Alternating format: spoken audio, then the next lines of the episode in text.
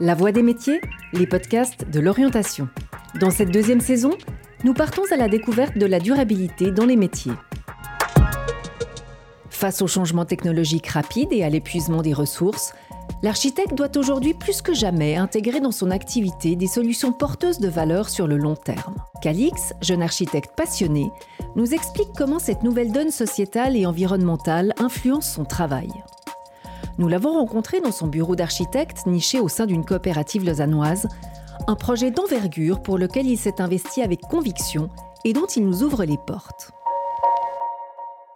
Là, on est dans un appartement qui est en location, donc tous les choix de matérialité et autres que vous voyez, c'est les choix qui ont été faits par les coopérateurs avant que le projet commence à se construire. Je m'appelle euh, Calix, je suis architecte. Je travaille dans un bureau euh, lausannois. Alors la particularité du bureau où je travaille, c'est il a toujours été axé depuis sa création en 2000 ou 2001 sur des problématiques de durabilité, sur des problématiques d'urbanisme aussi, au-delà de l'architecture, avec un fort lien avec l'habitant.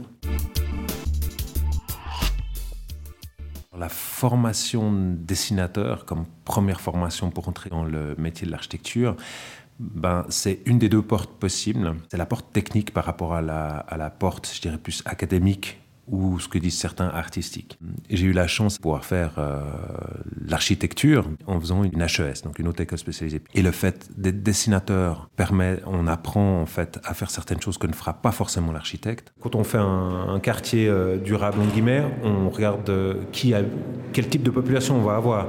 Et puis ben, quand on répartit les mètres carrés dans un logement, ben, il y aura une partie des activités, une partie des logements par exemple. Et ce mélange est aussi important parce que les gens qui vivent, ils travaillent. Donc s'ils peuvent travailler sur place, c'est encore mieux. Qui dit qu'elle vient travailler en chaussons, ben c'est assez pratique. Être architecte, qu'est-ce que c'est? C'est avoir un métier qui a besoin d'énormément de connaissances des autres, euh, déjà des gens qui vont vivre dans les bâtiments qu'on va dessiner, et puis du métier des autres. On passe 90% de notre temps dans un bâtiment pour y dormir ou pour y travailler, et que ce type de bâtiments-là sont souvent conçus par des architectes.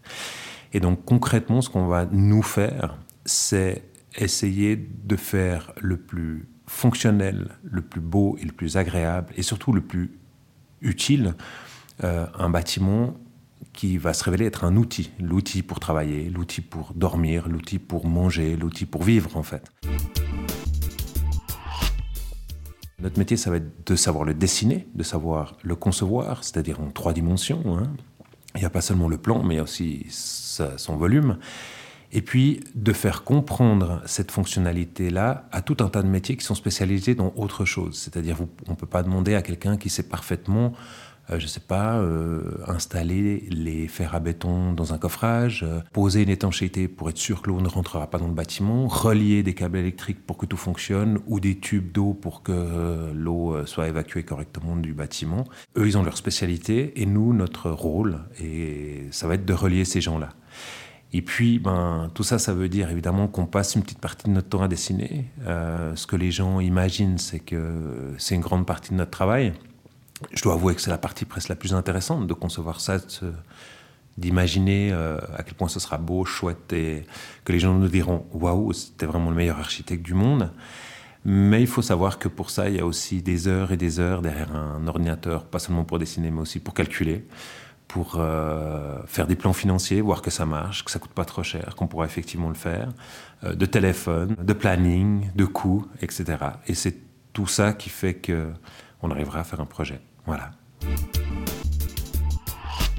La mission aujourd'hui, à mon avis, de l'architecte, c'est qu'on arrête l'impact qu'on a déjà, c'est-à-dire euh, rénover, assainir et rendre adaptable. Aujourd'hui, l'architecture a une mission dans la durabilité, c'est de rendre notre parc immobilier nos villes, nos territoires, euh, un, résilients, deux, adaptables. Ils doivent pouvoir s'adapter, ils doivent pouvoir s'adapter par leurs habitants, c'est-à-dire qu'ils doivent être, en guillemets, low-tech au lieu de technologique, c'est-à-dire que les gens puissent eux-mêmes euh, les réparer. Ils doivent être low-tech parce que c'est des connaissances qu'on aura euh, sur place. Low-tech, ça ne veut pas dire seulement basse technologie, ça veut dire aussi en lien avec le lieu. et le lieu, c'est là où on habite, physiquement, mais c'est aussi ce qui nous entoure, c'est-à-dire les connaissances qu'on a, les ouvriers qu'on a, euh, les artisans qu'on a autour de nous. Et qu'est-ce que ça veut dire cette architecture-là? C'est-à-dire qu'on n'importe pas euh, des trois quarts du monde des technologies, des techniques, mais on fait avec les gens qui sont là à côté et qui sauront le réparer. Et donc c'est quelque chose qui économiquement est, très porteur, puisque tout, on va tout relocaliser, pouvoir relocaliser. Ça c'est aussi une responsabilité sociale de l'architecte. C'est-à-dire, euh, est-ce que je construis avec du béton euh, qui est fait avec les ponts et donc euh, local, mais il n'y en a pas assez pour faire tout ce que je fais Ou est-ce que je fais avec le bois qui est là? Est-ce que je fais avec la pierre qui est là? Est-ce que je fais avec la paille qui est là? Ou est-ce que j'importe des choses des quatre coins du monde? Donc voilà, recentraliser, décarboner, etc. Donc c'est au niveau de la durabilité, c'est ça. Et puis après, il y a nos villes. La ville, c'est l'urbanisme. Et donc savoir comment on veut les construire, c'est aussi un, grand rôle qu'on doit faire avec les géographes, les urbanistes euh, et les architectes. Ça, ça pollue peut-être un peu plus, mais ça, cette fonction-là, ça, ça va polluer beaucoup moins. Donc, euh, mais c'est plus cher, donc euh, ça, ça pollue moins et c'est moins cher. Donc, comment on fait les choix? Ça, c'est ça, c'était des gros gros choix, mais qui sont beaucoup plus guidés. C'est-à-dire qu'il y a beaucoup plus d'interdits entre guillemets. Tu veux ton plafond blanc ou gris? Ben, je choisis ce que je veux. Par contre, le fait, ok, vous voulez fenêtres en bois, donc dans le budget, ça aura cet impact-là, donc il y aura des choix que vous pourrez plus faire. Mais par contre, c'est bien de faire celui-là là pour les convictions que vous avez. Donc c'est cet accompagnement-là qui est de l'architecture en fait et qui était vraiment intéressant. Un cas concret pour euh, l'architecture durable, ben, la première chose, ça va être la rénovation. Donc quand on va rénover, on va déjà avoir un impact beaucoup moins important que quand on construit du neuf. Ensuite, quand on rénove, on peut encore baisser l'impact, enfin, il peut être plus ou moins important. Quand nous, on choisit un matériau, on a une espèce d'enchaînement de, de priorités. La première priorité, ça va être recycler ou réemployer. Pourquoi? Parce que euh, ben, le fait de jeter, le fait de, réimporter, en fait, ou d'utiliser un matériau qui est neuf, euh, ça va de toute façon être pire qu'un matériau soi-disant très carboné, comme par exemple l'acier. Si on fait une structure en acier, elle sera très très lourde en, énergie grise et en émissions de CO2 euh, gris aussi pour sa fabrication, alors que si on la réutilise, on aura la même structure avec les mêmes propriétés, sauf qu'elle aura à la place d'être jetée et refondue ou, mis à la poubelle, ben elle sera réutilisée. Donc ça c'est la première priorité, recycler. La deuxième, ça peut être biosourcé, qui vient de la nature, ça peut être du bois, de la paille, etc mais aussi local. C'est-à-dire que ça sert à rien de faire une maison en paille euh, si elle vient de l'autre côté de la Suisse, voire de l'étranger, alors qu'on aurait de la pierre ou du bois à côté. Et donc biosourcé, c'est un peu la deuxième, euh, la deuxième euh, règle qu'on se fixe le plus possible. Aujourd'hui, les matériaux nouveaux, très technologiques, ils sont souvent très très très performants dans la tâche qu'on leur demande, plus performants, par exemple, qu'un matériau biosourcé, les isolations seront toujours plus performantes quand elles sont euh, euh, très technologiques, euh, du polyuréthane, de l'isolation même sous vide, on a aujourd'hui. Donc, par rapport à une laine de mouton, ça sera toujours mieux. Par contre, eh ben, ils, seront monofonctionnels. Ils feront que isoler, ils seront sensibles à l'humidité peut-être. On, on devra faire très attention à comment on les met en œuvre. Un matériau biosourcé, par exemple la laine de mouton, que j'ai déjà cité, bah, si elle est mouillée, elle peut accueillir par exemple jusqu'à 30% de son volume en eau sans changer de performance. C'est-à-dire qu'en gros, elle va toujours isoler la même chose alors qu'elle est mouillée. Elle va pas moisir, elle va euh, sécher, euh, elle va permettre au bâtiment de respirer, alors que les autres euh, isolants, on va devoir les emballer pour surtout pas qu'il y ait de l'air qui passe à travers. Et donc, ça, ça répond aussi au troisième critère, c'est-à-dire sain.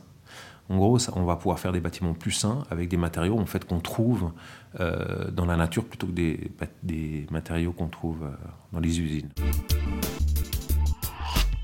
Alors les, les, contraintes et les freins pour mettre en œuvre la durabilité, toujours le premier c'est les coûts. C'est-à-dire que c'est pas que de faire durable ça coûte plus cher, euh, ça coûte moins cher à terme.